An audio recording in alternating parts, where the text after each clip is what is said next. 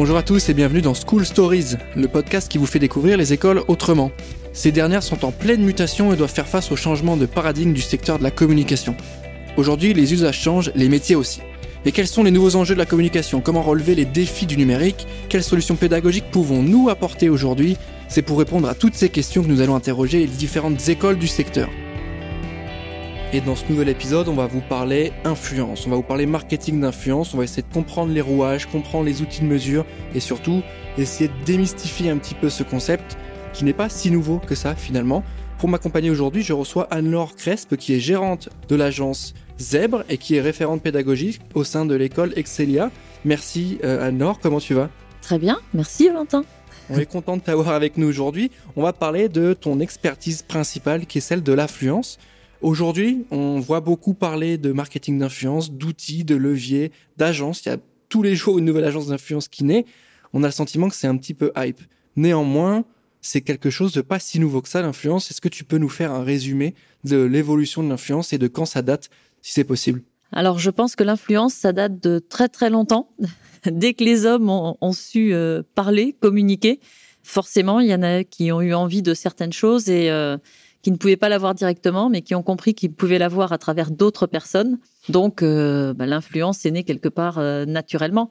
Après, bien sûr, on est arrivé sur un, un monde un petit peu plus euh, économique, on va dire, où les gens avaient besoin d'avoir des appuis, avaient besoin de faire passer des messages, avaient besoin comment dire, d'avoir quelqu'un qui les présente à d'autres personnes. Et forcément, on avait des gens qui étaient plus influents que d'autres.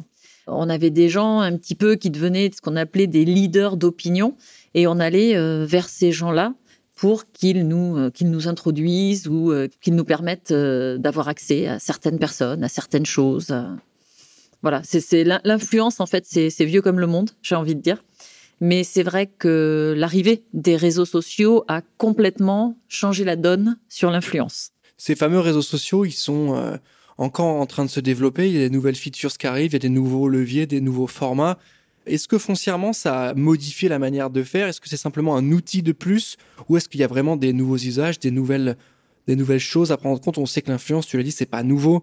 Euh, le principe même des routes romaines euh, mhm. permettait de faire passer des messages et on pouvait faire passer des messages un peu aussi euh, en fonction de ses objectifs avec la personne qu'on voulait amener. Ces réseaux sociaux-là, c'est des nouveaux outils ou c'est plus que ça? Alors j'ai envie de dire, c'est les deux, mon capitaine. Ce sont des, nouveaux outils, bien sûr, qui vont nous permettre d'avoir accès à une plus grande partie de la population, mais c'est également nouveau parce que, on va dire, dans, l'inconscient des gens, il va se passer de nouvelles choses par rapport à ce qu'ils vont voir, par rapport à ce qu'ils vont entendre, et par rapport au fait que, j'ai envie de dire, quelque part, tout le monde est un influenceur. À partir mmh. du moment où vous laissez un avis sur TripAdvisor, ben, quelque part, vous êtes un influenceur. Parce que les gens qui veulent aller dans un restaurant, ils vont aller sur le site de TripAdvisor, ils vont regarder les commentaires de tout le monde. Donc forcément, votre commentaire va faire partie des commentaires qui vont influencer les gens pour aller dans ce restaurant ou pas. Donc c'est vrai que les réseaux sociaux aujourd'hui ont apporté ce côté euh, avis. Avant, on demandait à son voisin, à sa voisine, qu'est-ce que t'en penses Je voudrais acheter ça, tu connais, t'as déjà acheté. Aujourd'hui, on sait qu'on peut s'adresser au monde entier. On peut avoir l'avis du monde entier quand on veut acheter, par exemple, un produit. Donc c'est la recommandation qui, qui prime, c'est ça? C'est la recommandation qui prime, et la recommandation prime d'autant plus que les gens, comme ils n'ont aucun intérêt dans le produit, ils vont être honnêtes, ils vont être transparents ils vont dire oui, effectivement, ce produit est très bien, tu peux l'acheter ou non. Si c'est le, producteur qui dit, si c'est l'entreprise qui dit mon produit est très bon, on va lui dire évidemment, vous n'allez pas nous dire que votre produit est mauvais. Mais si c'est quelqu'un d'autre qui vous dit ce produit est très bon, comme il n'a aucun intérêt dedans, on se dit oui, alors effectivement, ce produit est bon. Donc c'est là finalement où c'est à la fois un nouvel outil, mais euh, c'est aussi une nouvelle manière bah, d'acheter quelque part, de se connecter, euh, de se connecter au reste du monde pour avoir plus de plus d'informations. Une sorte de biais cognitif hein, dans ce que tu nous dis de, hmm. le fait d'être recommandé euh, permet de changer l'image qu'on a du message et du produit, même si on le sait souvent c'est sponsorisé. Alors ça peut être sponsorisé. Effectivement, quand on passe par les influenceurs, ça peut être sponsorisé. Quand on va sur des sites d'achat, alors j'ai envie de dire, on a un petit peu les deux parce qu'on sait que des fois il y a aussi des fakes, des gens qui sont payés pour mettre de bons avis, mais euh, dans l'ensemble, ce sont quand même des avis euh, qui sont euh, qui sont pas sponsorisés. Je veux dire, mmh, quand je laisse mmh. un bon avis, c'est pas pour autant que la marque va me dire ah bah vous avez un bon d'achat de 5 euros. Donc donc voilà, mais c'est vrai que aujourd'hui les influenceurs, on le sait, c'est pas d'eux-mêmes qui vont aller dire cette marque elle est géniale. Bien souvent, ce sont les marques qui les approchent et qui leur demandent de parler de leurs produits mais il mhm. faut quand même faire attention que les influenceurs ne vont pas accepter de dire du bien de tous les produits. Il faut que ce produit soit en phase avec euh, avec leurs valeurs, avec ce qu'ils prônent sur leur euh, sur leur page euh, Instagram, sur TikTok, sur sur Facebook, sur LinkedIn, enfin sur sur ces différents réseaux. Et à partir de là, ils vont effectivement dire du bien de la marque, mais il faut savoir quand même qu'il y a une réglementation qui existe aussi lorsque c'est sponsorisé, les influenceurs sont obligés de le mettre sur la publication en disant que c'est un poste sponsorisé. Comme une pub télé qui passe avec le bandeau avant en publicité. Voilà. De toute façon, celui qui va lire la publication le sait que c'est sponsorisé. Mais il sait aussi que l'influenceur a des valeurs et que ce produit correspond à ses valeurs. Parce que si ça ne correspond pas à ses valeurs, celui qui lit les publications va le voir tout de suite et il va se désintéresser de l'influenceur. Parce que ce que les gens recherchent aujourd'hui, c'est l'authenticité. Et ça, c'est quelque chose d'extrêmement important dans le dans l'influence. C'est-à-dire qu'il y a trois leviers qui sont importants dans l'influence. C'est la confiance. Est-ce que j'ai confiance en cette personne? C'est la transparence. Est-ce que cette personne est transparente dans ce qu'elle me dit? Est-ce qu'elle me dit la vérité? Et c'est aussi, bien sûr, le réseau. Mais comment justement on arrive à, réunir ces trois éléments? Parce que on oppose souvent euh, euh, ce que tu viens de nous dire et la performance, l'efficacité. On se dit parfois, je vois passer des campagnes, je pense que toi aussi, qui sont euh, full sponsor, qui cartonnent, qui font des, des grosses vues, des beaucoup de reach, mais qui au final c'est pas hyper authentique, c'est pas hyper créa, c'est pas hyper bien fait, c'est limite un peu gênant. Surtout sur TikTok, des fois on voit des trucs un peu fous. Comment on arrive à combiner tout ça justement entre l'efficacité, la perf et en même temps le contenu qui est intéressant, qui euh, est pas juste là en tant que panneau publicitaire, parce que c'est pas toujours simple, parce qu'une marque, elle peut prendre le risque aussi de faire ça et de le faire mal. Alors, il y a, y a plusieurs choses. La première, c'est que en général, l'influenceur travaille énormément quand il fait une publication. Il va pas faire un truc vite fait. En général, il y a beaucoup de travail derrière. Il va essayer de mettre en scène. Il va essayer de faire quelque chose de, de bien, de joli, parce que il a envie à la fois euh, de faire plaisir à son public mmh et euh, de respecter la marque également qui lui fait confiance. Après, oui, il y en a des fois, c'est pas forcément bien fait. Des fois, bah, j'ai presque envie de dire c'est volontaire parce qu'on sait c'est pas bien fait, donc ça va faire le buzz. Après, des fois, c'est pas forcément bien fait, mais on a une star à la clé, donc euh, bah, ça, ça passe très très bien. Après, c'est vrai qu'il y a des très très gros influenceurs aussi qu'on suit parce que ce sont de gros influenceurs mais qui vont marcher parce que beaucoup de gens vont le suivre. Mais est-ce que le, retour sur investissement par rapport à la marque va être là aussi? Bah, C'est pas toujours évident sur les très très gros. Ouais. Bah justement, hein, tu me lances sur cette fameuse question alors du, du retour sur investissement. On le sait, on l'évoque souvent sur nos contenus. Le marketing d'influence permet un ROI supérieur à d'autres formes de publicité, permet une présence à l'esprit un peu plus forte, permet par ce système de recommandation une pénétration dans l'esprit des gens. Et selon toi, quel serait finalement l'avantage principal à passer par le marketing d'influence pour une marque? Aujourd'hui, une marque a besoin de passer des messages. Et comme je l'ai dit tout à l'heure, quand c'est elle qui les passe, les gens ne vont pas forcément la croire. Parce qu'ils vont se dire, ouais, c'est marketing, justement.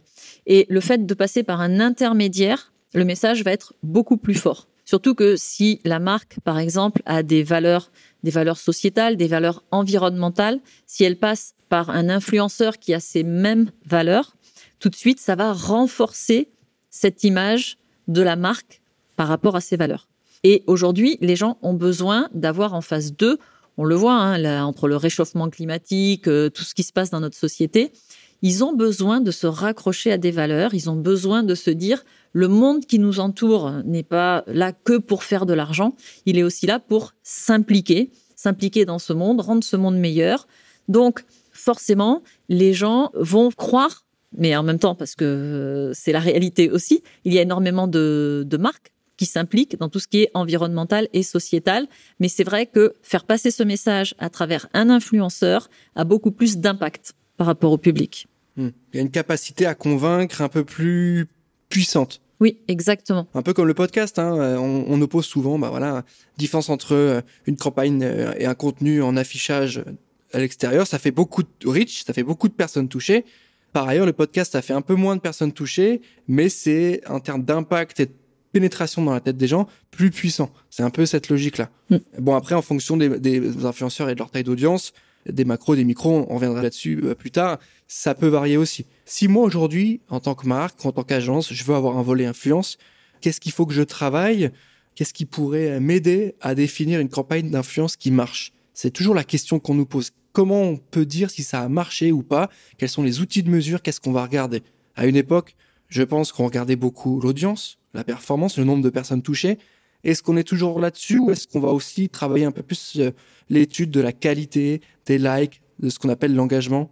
Alors, la, première chose, j'ai envie de dire, c'est de choisir le bon influenceur. Ça, c'est vraiment la, la toute première chose, choisir un bon influenceur. Et justement, quand on choisit un bon influenceur, il faut bien vérifier que cette personne, elle a une communauté qui n'est pas une communauté qu'elle a achetée, mais que c'est une vraie communauté qu'elle a acquise parce qu'elle a les bonnes valeurs et que sa communauté la suit pour ses valeurs. Ça, c'est la première chose. Hmm. Et effectivement, après, on va être plus dans le dans le qualitatif. On va être plus sur le sur le retour. On va être sur les sur les partages. On va être euh, on va on va être sur le taux d'engagement. C'est quelque chose aussi qu'on regarde justement quand on choisit un influenceur. C'est quel est le taux d'engagement des personnes par rapport à cet influenceur. Par rapport à son audience. Par rapport à son audience. Ça sont vraiment des, des chiffres qu'on peut avoir et qui vont nous permettre de se dire oui, son audience le suit véritablement ou son audience est juste là pour regarder ce qu'il fait ou voilà. Donc c'est vrai que ce sont des, choses qu'on va regarder. Après c'est vrai que en fonction de ce qu'on aura fait avec cet influenceur, par exemple si on met des, des publications avec un jeu concours, on va forcément voir le, le retour qu'on a sur ce jeu concours si on met un, si on a un influenceur qui renvoie sur une page, euh, sur un site internet, on va voir effectivement si on a plus de visites sur le site internet. Après, voilà, il y a, pas mal de choses aussi qui rentrent en ligne de compte. Mais c'est vrai que ce côté, euh, j'ai envie de dire humain, avant d'être chiffre quelque part, plus qualitatif, est devenu très très important. Mais est-ce que finalement, pour avoir les bons outils de mesure, est-ce qu'il ne faut pas d'abord avoir des objectifs clairs? Euh, Toujours comme dans toute campagne de communication. non, mais parce que souvent, on, voit qu'il y a des campagnes qui sont sorties, on prend des gros influenceurs, on en prend beaucoup, et euh, si Dieu veut, ça marche. C'est un peu comme ça. Il y a parfois, bon, les mauvaises agences font comme ça, évidemment. Il y en a d'autres qui le font très bien. Je pense que chez vous, c'est différent, mais il y a aussi cet aspect, bah, on bombarde, on régale tout le monde, on met un gros budget sur la table, mais derrière, il n'y a pas d'idée, il n'y a pas de mécanique, il n'y a pas de format. Est-ce qu'il n'y a pas ça qu'il faudrait travailler aussi peut-être en amont? Ah oui, non, non, mais ça, c'est tout ce que tu viens de dire, c'est tout ce qu'il faut pas faire. Ça, c'est clair. c'est, il faut vraiment, euh, vraiment choisir. Il vaut mieux avoir moins d'influenceurs plus influents que euh, essayer de, donner à manger à tout le monde, quoi. J'ai envie de dire. Donc euh, déjà, oui, il faut des objectifs bien précis et en fonction de ces objectifs, on choisit le bon influenceur. Et ça, c'est super important. Est-ce que justement, tu as des tips ou des conseils pour choisir les influenceurs? C'est toujours la grosse question des marques et des agences comment on a accès Est-ce que voilà, tu as des bonnes pratiques sur la, prise de contact, sur euh, l'identification euh, Comment on fait? Alors, il y a deux manières. On va dire, il y a la manière artisanale, où on va, par exemple, euh, sur Instagram ou sur TikTok, on va chercher à travers des mots-clés quels sont les, influenceurs qui pourraient être dans nos, dans nos valeurs, qui pourraient correspondre à ce, à ce qu'on cherche. Ou alors, il existe aussi des plateformes qui permettent aussi de voir en fonction de ce qu'on cherche, de nos objectifs, justement, quels vont être les, bons influenceurs. Une fois qu'on a repéré les, bons influenceurs, il faut rentrer en contact avec eux. Et c'est là où c'est l'art de la négociation quelque part, parce qu'il faut vraiment les intéresser au produit. Et bah, c'est un petit peu, on va dire, une, c'est de la séduction. Il faut arriver à séduire l'influenceur et forcément, ben, comme dans la séduction, euh, avant de parler de nous, on va lui parler de lui. Et après, on va lui proposer le produit et lui expliquer pourquoi il serait la bonne personne euh, pour ce produit. Mais après, le choix final lui, incombe, bien sûr. Oui, donc il y a tout un travail sur le pourquoi on t'a choisi, pourquoi tu nous intéresses, pourquoi ton audience a l'air bien pour nous et pourquoi toi aussi ça pourrait te servir de faire une collab au-delà de l'aspect financier qui est pas forcément tout le temps dans, dans la balance. Hein. Quand on parle de micro, c'est pas toujours ça. Bah justement, tu nous as dit comment on travaillait l'échange et la relation avec les influenceurs. Est-ce que c'est la même chose quand c'est des gros influenceurs que quand c'est des petits influenceurs? Quelle est la différence entre les fameux macro et les micro-influenceurs? Alors, j'ai envie de dire, les micro-influenceurs ont une petite audience, mais une petite audience très fidèle. En général, ils ont un taux d'engagement qui est beaucoup plus important. Et aujourd'hui, on le voit, on a des grandes marques, des grandes marques comme L'Oréal, par exemple, qui préfèrent travailler avec des micro-influenceurs parce que justement, ils savent que le taux d'engagement va être beaucoup plus fort. Travailler avec les gros influenceurs, bien souvent, c'est aussi une question d'argent, de visibilité, de notoriété, mais qui va pas forcément avoir un, taux d'engagement euh, très très fort. Alors c'est vrai qu'aujourd'hui, comme tu le disais, hein, il y a chez les micro-influenceurs, bien souvent, on leur offre le produit et ils sont prêts à faire une publication sur le, sur le produit. Mais il faut aussi savoir que les influenceurs sont intéressés aussi, s'ils aiment le produit, par des collaborations, on va dire, plus longues que juste euh, une publication et puis, et puis au revoir, quoi. Si on prenait l'exemple peut-être voilà d'un appareil photo euh, Nikon, il y a différentes manières de bosser. Si on prend un micro-influenceur, on peut plutôt travailler dans une logique de lui offrir une session avec des, avec des pros, lui offrir l'appareil, lui offrir un, événement, un moment, il va jouer le jeu. Et si on prend plutôt un gros influenceur, il y aura plutôt de l'argent en jeu, il y aura plutôt une somme, euh, une finance. C'est un peu ça l'idée que, tu, veux mettre en avant? C'est tout à fait ça. Et en plus de ça, quand ils sont avec des, gros influenceurs, souvent les, marques euh, prennent la main aussi sur le compte de l'influenceur. Ça arrive aussi. Pour euh, justement être sûr que le, bon message, le bon message va passer. Mais c'est vrai qu'un micro-influenceur, on a beaucoup d'influenceurs qui ne gagnent pas leur vie. Ils doivent être à peu près, je crois, 15% à, gagner, euh, gagner leur vie. Et encore, quand je dis gagner leur vie, ils vont avoir un salaire de 2000 euros par mois. Mais, alors à part les très très gros, mais ils sont beaucoup moins nombreux. Mais il y a beaucoup de gens qui font ça par passion. D'où justement les, les, vraies valeurs, le taux d'engagement, parce qu'on sait que ces gens-là, ils font ça avant tout par passion parce qu'ils ont envie de parler, euh, je sais pas, de nature, de sport, euh, de mode, mais ils font ça vraiment par passion. Et c'est pour ça que, enfin, si on m'offre un Nikon, euh, je prends sans aucun problème. je connais la valeur d'un Nikon, c'est bah un très beau cadeau.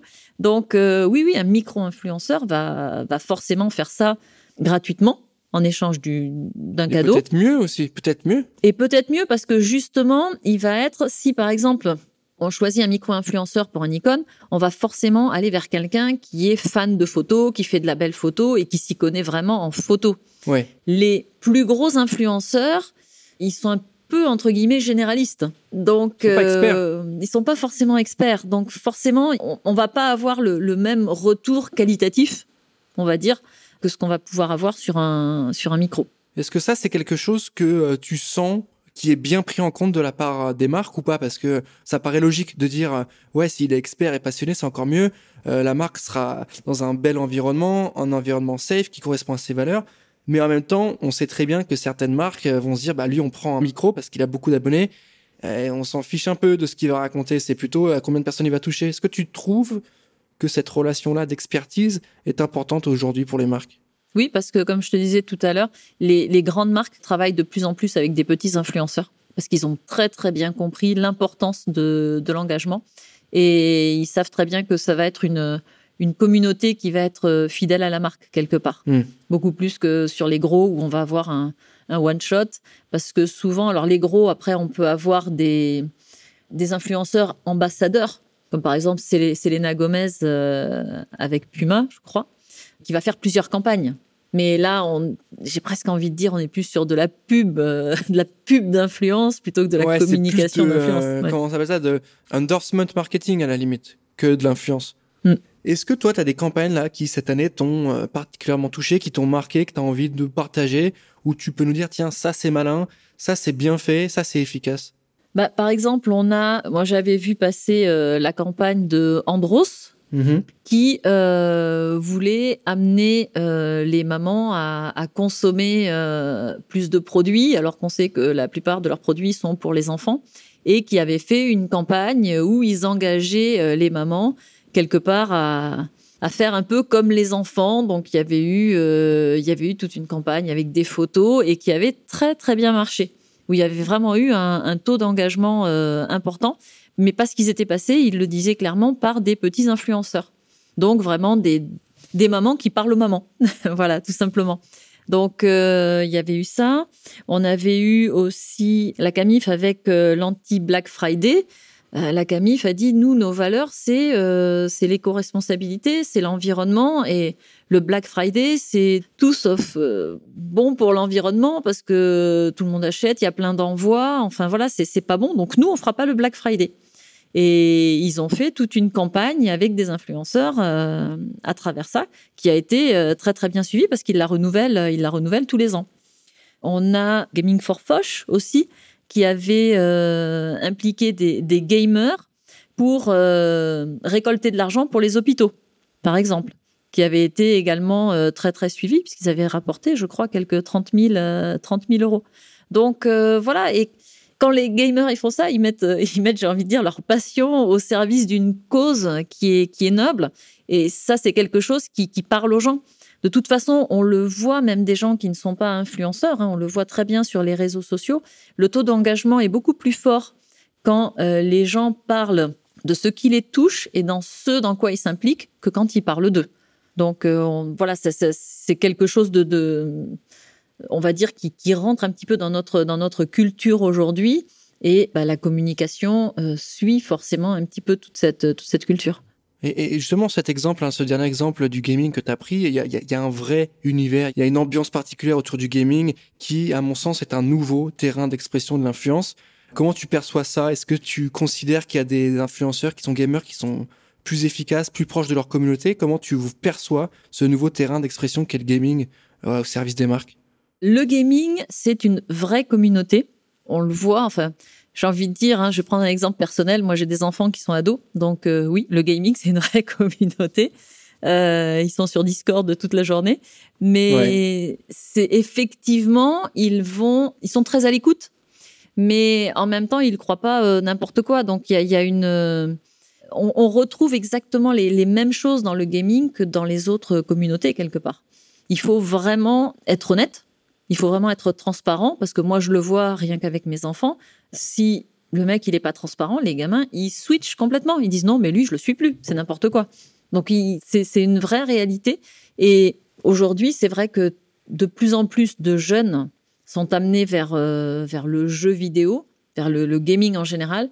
Et ce qui est intéressant, c'est que justement, le, gaming peut être au service de nombreuses choses. Hmm. Là, on le voit, c'est au service d'une d'une cause noble comme euh, comme les hôpitaux. Donc c'est là où c'est intéressant, où c'est presque plus intéressant que d'autres influenceurs qui sont que sur une chose bien particulière. C'est un peu le match improbable, quoi. Une communauté de gamers et une association euh, de pour l'hôpital Foch, c'est sur le papier, c'est pas censé matcher. Et au final, parce qu'une communauté est engagée, euh, comme tu l'as dit, elle est particulièrement mmh. transparente, voire hyper transparente et proche de ses abonnés, bah ça match, ça marche bien. Complètement. Là, on, on parle de B2C, a priori, est-ce que le marketing d'influence est aussi un levier intéressant pour le B2B C'est aussi un levier très intéressant pour le B2B.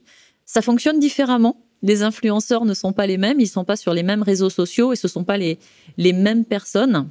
Ils n'ont pas les mêmes, euh, comment dire, les, mêmes envies. Autant un influenceur B2C va aller chercher une communauté Mhm. Euh, il va faire en sorte qu'il y a des gens qui viennent à lui. Autant euh, l'influenceur B2B a une notoriété et les gens vont venir à lui quelque part naturellement. Bien souvent, ce qu'on dit, c'est que le, B2C est au service de la marque et le B2B est au service de l'humain. Le B2B, on va en avoir besoin parce que bah, on veut montrer que on connaît certaines personnes. On veut aussi voir ce qui va se passer un petit peu dans, dans le futur. Dans, dans, le B2B, on va retrouver surtout ce qu'on appelle les leaders d'opinion. On va moins les appeler les influenceurs, mais plutôt les leaders d'opinion. Ouais, bah justement, j'allais te lancer là-dessus. C'est quoi la différence? Parce que là, c'est plutôt des experts, des leaders d'opinion oui. qu'il faudrait peut-être opposer ou en tout cas différencier de l'influenceur qui, lui, n'est pas forcément un expert. Euh, et à l'inverse, un expert peut devenir influenceur. Tout à fait. Le leader d'opinion, ça va être, alors ce qu'on connaît le mieux, hein, ce sont les politiques, les hommes politiques. On a également les, journalistes, mais on peut avoir aussi des, économistes, des biologistes, euh, on peut avoir toutes sortes de, personnes qui sont experts dans leur domaine. Mais bien souvent, cette expertise, elle s'est acquise euh, au fil du temps. Euh, leur notoriété s'est acquise aussi au fil du temps. On ne devient pas expert comme ça du jour au lendemain. Et ce sont des personnes effectivement qui vont avoir aussi une analyse assez fine de ce qui va se passer euh, dans le dans le futur. Et on va les suivre, par exemple. Un économiste, on va le suivre parce qu'il va nous dire, bah, dans dix ans, vous voyez, avec tout ce qu'on fait, dans dix ans, le monde, il va être comme ça. Donc, les, les chefs d'entreprise, ils vont pouvoir se dire, OK, donc si ça va être comme ça, moi, je vais peut-être réadapter mon modèle économique. Donc c'est plus tout à fait la c'est plus tout à fait la même chose. Après, euh, il y en a certains qui, qui vont se dire oui ben moi j'aimerais bien euh, mettre en place euh, ce système dans mon entreprise, mais pour ça bah oui ça serait bien si je connaissais les personnes politiques qui vont pouvoir m'aider. Et là on va passer par des intermédiaires qui sont des influenceurs quelque part qui vont pouvoir nous amener aux personnes politiques et avec qui on va pouvoir discuter. Donc c'est quelque chose d'assez c'est de l'influence mais c'est quelque chose qui se fait complètement différemment. Là, on est plus sur quelque part de l'influence de réseau dans le B2B. Hmm. Ce qu'on va vouloir avoir, c'est la visibilité aussi par rapport à cette personne. Voilà, on veut que euh, je veux me faire prendre en photo avec cette personne et je vais mettre cette photo sur les réseaux sociaux. Voilà, ça, ça fait bien parce que cette personne, elle est influente et qu'on me voit en photo avec elle. Donc, euh, voilà, je, je, le mets, je la connais. Euh, comme un jeune va se prendre en photo avec euh, des influenceurs connus.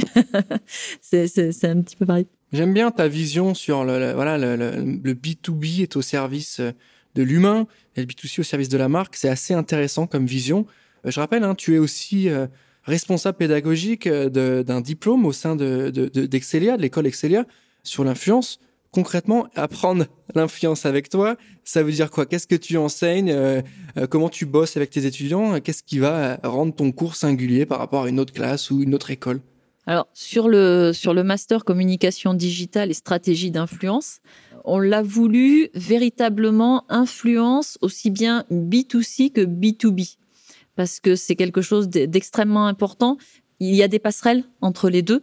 On va parler de community manager, par exemple, qui va fédérer une communauté, mais on a le social media manager qui, lui, va plus être là pour engager les gens dans la marque, pour le faire acheter. Donc, par rapport à ça, il y a vraiment des passerelles euh, entre les deux. On a voulu donc un master sur l'influence aussi bien B2B que B2C. Ça, c'est quelque chose d'un petit peu, un petit peu novateur, on va dire. On a voulu un master avec essentiellement des professionnels, c'est-à-dire des gens qui travaillent dans la communication, des gens qui travaillent dans l'influence, dans le contenu. Ce ne sont pas des profs, ce sont vraiment des intervenants professionnels. Moi, je leur ai dit à tous, je veux du terrain, je veux de l'expertise, je veux des cas concrets. Il faut vraiment que les, étudiants soient euh, prêts euh, à partir sur le terrain avec, euh, avec les bagages qu'il faut aujourd'hui pour parler d'influence. Donc une volonté de se rapprocher des attentes des pros aussi, du terrain, et, euh, et pas s'enfermer uniquement, comme tu as dit, dans le B2C avec les grosses marques, les gros influenceurs, mais plutôt avoir une expertise globalisante à deux, à deux facettes, j'ai envie de dire. Tout à fait, parce qu'aujourd'hui, c'est indissociable. Aujourd'hui, on le voit, comme tu le disais, il y a de plus en plus d'agences d'influence, parce que c'est quelque chose aujourd'hui qui rentre forcément dans la stratégie de communication on ne peut plus faire sans. Et on le voit, de plus en plus d'agences de communication mettent l'influence dans leurs prestations parce que ça devient une évidence. C'est un petit peu, j'ai envie de dire, la, communication de demain. Donc il faut, il faut vraiment y aller maintenant. Il faut vraiment connaître toutes les ficelles aujourd'hui pour mieux anticiper ce qui va se, ce qui va se passer, parce que des réseaux sociaux, des médias sociaux, il va y en avoir d'autres, il va y en avoir plein, il va peut-être y avoir des choses qui vont évoluer. Mais toujours pareil, pour maîtriser euh, ce qui se passe aujourd'hui, il faut déjà avoir bien compris ce qui s'est passé avant, comprendre pourquoi justement aujourd'hui on en est arrivé à cette influence et à l'importance des réseaux sociaux dans, l'influence. Donc euh, voilà, le, master, il est vraiment là-dessus. Ok, bah c'est hyper clair, c'est hyper complet. Donc l'influence d'aujourd'hui est a priori éclairée par celui d'hier, ou en tout cas les réflexions sont, sont liées. Merci en tout cas pour ton expertise, hein, c'est hyper complet. On a, on a mieux compris un peu de quoi en parler quand on parlait d'influence, parce que c'est vrai qu'il y a beaucoup de prises de parole là-dessus, il y a beaucoup de gens qui en parlent. plus ou moins bien. Hein, tu le sais comme moi, hein, c'est toujours un peu, un peu délicat ce sujet. Mais là, j'ai le sentiment qu'on est allé dans le fond du sujet, qu'on est allé comprendre les, leviers, comprendre les mécaniques et surtout ce qui faisait une bonne campagne par rapport à une mauvaise. Merci pour ton temps, merci d'avoir pris le temps de répondre à mes questions. Merci à toi. On arrive à la fin de cet épisode. Je rappelle que euh, Excelia dispose d'une page sur J'ai un pote dans la com qui vient référencer ses différentes formations, euh, ses infos, ses cursus. Donc n'hésitez pas à aller consulter tout ça et vous rendre sur le site de l'école. Merci à tous de nous avoir écoutés. On se retrouve très prochainement pour un prochain épisode. À très bientôt.